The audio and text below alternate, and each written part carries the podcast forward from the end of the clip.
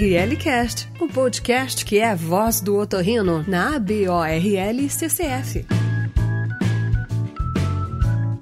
Bem-vindos ao ORLcast, o podcast da Associação Brasileira de Otorrinolaringologia e Cirurgia Cérvico-Facial. Meu nome é Eduardo Makoto Kosugi, eu sou otorrinolaringologista, professor da Escola Paulista de Medicina e atualmente o diretor secretário-geral da BOL CCF. Olá, pessoal. Eu sou Melissa Velino, professora aqui da Universidade Federal de Goiás e da PUC Goiás e também ex-presidente da Academia Brasileira de Otorrinolaringologia Pediátrica. Esta semana é a Semana Mundial Mundial de Conscientização sobre o Uso de Antibióticos e Resistência Bacteriana.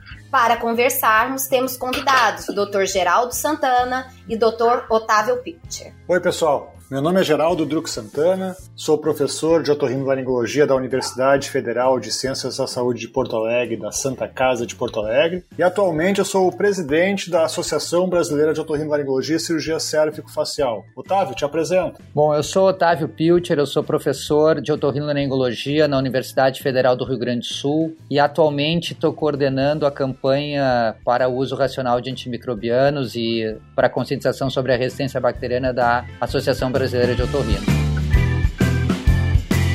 Pessoal, essa campanha mundial ela foi criada em 2015 pela Organização Mundial de Saúde. E aí eu queria, Geraldo, diz aí para nós, como foi a era pré-antibiótico, qual a importância do antibiótico e qual a nossa preocupação hoje? Melissa, isso é super importante. Né? Até a descoberta da penicilina, as pessoas morriam de infecções consideradas simples. As pessoas morriam pós cirurgias maiores porque não tinha antibiótico para prevenir a infecção pós-operatória. As pessoas morriam, as mulheres morriam pós-parto porque não tinha antibiótico para tratar essas infecções pós-parto. Quando a penicilina foi descoberta por um médico inglês chamado Alexander Fleming, houve uma redução na mortalidade, ou seja, as pessoas morriam menos de infecções é, e isso foi uma coisa revolucionária. Para vocês terem uma ideia, é, quem está nos escutando, a expectativa de vida aumentou em oito anos com a descoberta da penicilina. Então, realmente foi um avanço enorme. Então, vocês imaginam que antes dos antibióticos, tudo isso acontecia. E a partir do desenvolvimento dos antibióticos, isso começou a diminuir, fazendo com que as pessoas pudessem viver mais. Realmente, um avanço fantástico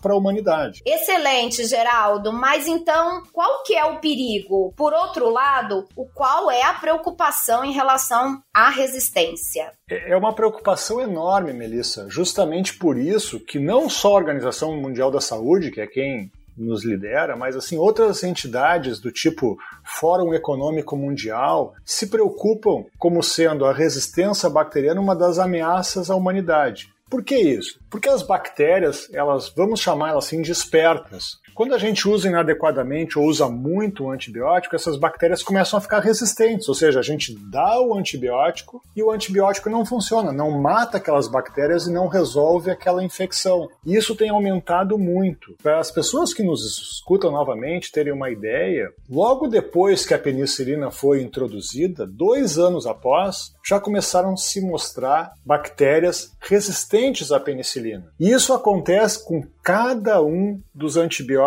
que foram lançados através de pesquisas clínicas no decorrer de todos esses anos. Então a gente lança um antibiótico e daqui a pouco esse antibiótico não funciona mais. Qual é a consequência disso? A consequência é que a gente tem hoje em dia, por exemplo, superbactérias, bactérias que são resistentes a todos os antibióticos e as pessoas voltam a morrer por infecções graves porque é como se fosse na era pré-antibiótico, ou seja, não tem mais um tratamento que possa resolver isso. E a gente tem como combater. Por isso, então, que a Organização Mundial da Saúde e as sociedades médicas ao redor do mundo resolveram fazer essa semana de alerta a resistência bacteriana e especialmente o uso inadequado dos antibióticos, porque uma das coisas que realmente aumenta a resistência é usar antibióticos quando eles não são necessários ou utilizar os antibióticos errados para determinado tipo de infecção. Pois é, Geraldo. Infelizmente mais da metade dos antibióticos receitados para dor de garganta, dor de ouvido, secreção no nariz, nariz entupido, rouquidão, tosse, que são aquelas famosas ites, né, as amidalites, as faringites, as sinusites, as otites, eles não são necessários. É, Otávio, você acha que existe uma pressão por parte dos pacientes para receber um antibiótico? Ou isso é mais lenda que o médico acaba falando? Isso justificaria esse número, número inaceitável de antibióticos desnecessários? Olha, Makoto, uh, eu te diria que não acho que isso é uma lenda. Eu só não acho que é uma justificativa uh, razoável para explicar o tamanho e o uso desnecessário de antibióticos para esses quadros que tu comentaste. Uh, essa crença que as pessoas têm em relação a, ao milagre que um antibiótico pode fazer, em muito se baseia no que o Geraldo falou para vocês do que foi o impacto desses,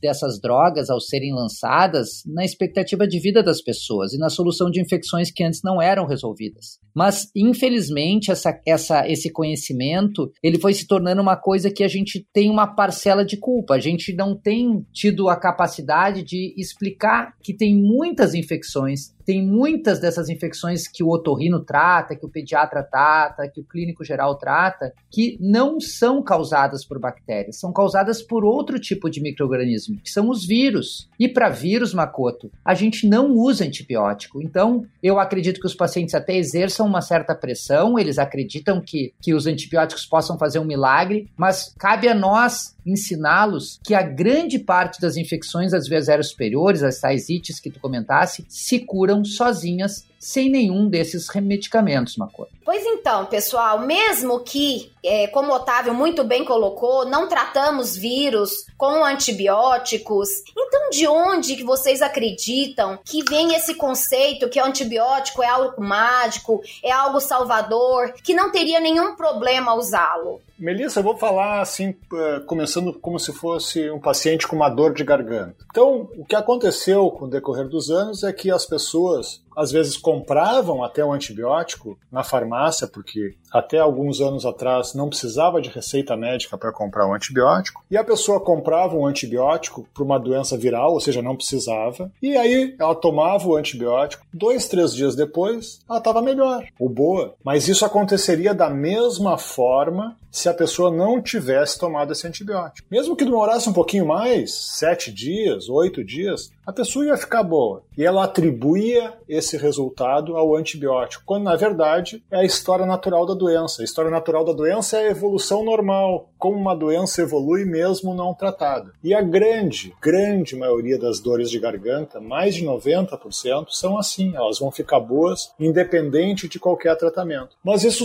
veio então a lenda, né? Aquela coisa de que o antibiótico era o que resolvia. E aí as pessoas, num primeiro momento, iam na farmácia, e ainda bem que a gente tem uma lei hoje que fez com que diminuísse essa prescrição, a gente até pode falar disso um pouquinho mais adiante, mas ao mesmo tempo as pessoas passaram a pressionar os médicos, como foi o Otávio falou antes, no sentido de pedir um antibiótico. E a nossa obrigação é explicar isso, perder alguns minutos, na verdade ganhar alguns minutos e explicar para as pessoas de que isso vai passar, a chance de uma complicação é mínima, isso vai resolver. A gente tem que tratar dando remédio para dor, remédio para febre e observar, simplesmente isso. Otávio, tem alguma complementação? Sim, Geraldo, só para completar que eu acho que isso marca bem que a gente não está nesse, nesse podcast hoje aqui para falar com, com nossos pacientes, né, com o público leigo, para dizer para eles que a culpa é deles que está que, que tá se prescrevendo antibióticos e que eles tenham essa crença. A gente quer é, reforçar que eles fiquem tranquilos e que uh, uh, a gente também está fazendo um trabalho em paralelo para que os médicos, como tu falasse, Geraldo, tenham essa paciência de ensinar e de, e de fazer um papel que eu digo muito para os meus alunos. O médico, nem todo médico é um professor de faculdade, mas todo médico exerce um papel muito importante de professor daquela comunidade, daquela família. Porque se eu ensinar bem a uma mãe o benefício e o malefício de um remédio, por que ele está usando, por que não está usando, ela vai propagar essa ideia para as vizinhas, para as irmãs, para os parentes, e assim a gente constrói uma população mais adequadamente educada para entender o verdadeiro papel dessas drogas e como é importante a gente resguardá-las para os momentos que realmente sejam necessários. Você está ouvindo o. Então, o paciente precisa procurar o atendimento com muita urgência? Ele precisa ficar desesperado numa situação dessa? Será que ele fica com dúvida se precisa de um tratamento muito precoce? Ele tem que ter esse, esse, essa dúvida e esse desespero ou não, Otavinho? Makoto, claro que é muito difícil a gente conseguir através de um comunicado, de, um, de uma palavra, inclusive desse podcast, deixar os pacientes uh, tranquilos qual é o tempo que eles podem esperar para procurar um médico. Acho que eles têm que ter até a liberdade de, de poder achar que estão muito maus e devem procurar algum atendimento médico para orientá-los. Mas assim, é que fique claro, como o Dr. Geraldo falou antes, que em geral esses processos têm uma evolução favorável e eles são lentos. Então, assim, a gente tem que ter um pouco de calma. Eu acho que calma é uma coisa que é boa e isso, inclusive, passando algum tempo 48 horas, 72 horas até facilita ao médico, quando você procurá-lo, para que ele já tenha mais achados no exame, na sua história, que facilitem a ele ter mais certeza de ser necessário ou não abrir mão de algum antibiótico para o seu quadro, porque na maioria das vezes, como nós falamos, são quadros virais e que não precisam de tratamento. Então, a minha sugestão é que você tenha calma, você que está nos ouvindo, não corra, mas óbvio que eu lhe deixo a liberdade de saber o quanto que o senhor está, ou a senhora, ou seu filho, se vocês estão preocupados e vocês procurem atendimento médico. Seria importante falar, Makoto, também que nós estamos vivendo a pandemia do coronavírus e, e nesse momento, e como vocês devem saber, o coronavírus é um vírus. E que uh, para vírus não se tem um antibiótico, não se usa antibiótico como qualquer outro vírus, mas que se por acaso, dentro desses quadros que nós citamos, das tais ites, né, das, da otite, sinusite, amidalite, dor de garganta, nariz trancado, que seja, dor de ouvido, se o paciente apresentar alguma alteração de olfato muito cedo, perdeu o olfato, perdeu o paladar, a capacidade de distinguir os temperos, febre, algum sintoma sistêmico, como a gente está vivendo a pandemia, talvez especificamente agora, nesse momento, diante desse sintoma, seja importante a gente alertar que o paciente deva ir ao seu médico, ao posto de saúde, para poder ser orientado no sentido do diagnóstico e da conduta. Geraldo, é, como o Otávio colocou muito bem, né, e nós já repetimos algumas vezes, não tratamos vírus com antibióticos. E aí? Mas o antibiótico tem algum perigo? Aquela ideia que nós temos, não, mas vamos tomar o um antibiótico que também não faz mal, é verdadeira? O que você acredita que nós precisamos para que os pacientes comecem também a questionar qual que é a real necessidade do uso de um antibiótico? Melissa, ótima pergunta. Os antibióticos, eles são muito bons, nós todos médicos somos fãs dos antibióticos quando é necessário. Quando eles são desnecessários, eles podem trazer muitos prejuízos. Primeiro prejuízo, que eu, não importância que eu citaria, é o custo. Ou seja, a pessoa vai gastar um dinheiro absolutamente desnecessário. Mas uma outra coisa importante é que quando a gente toma um antibiótico, a gente usa um antibiótico, esse antibiótico não fica só na gente. Porque a gente elimina o antibiótico, elimina através das fezes, elimina através das uri da urina.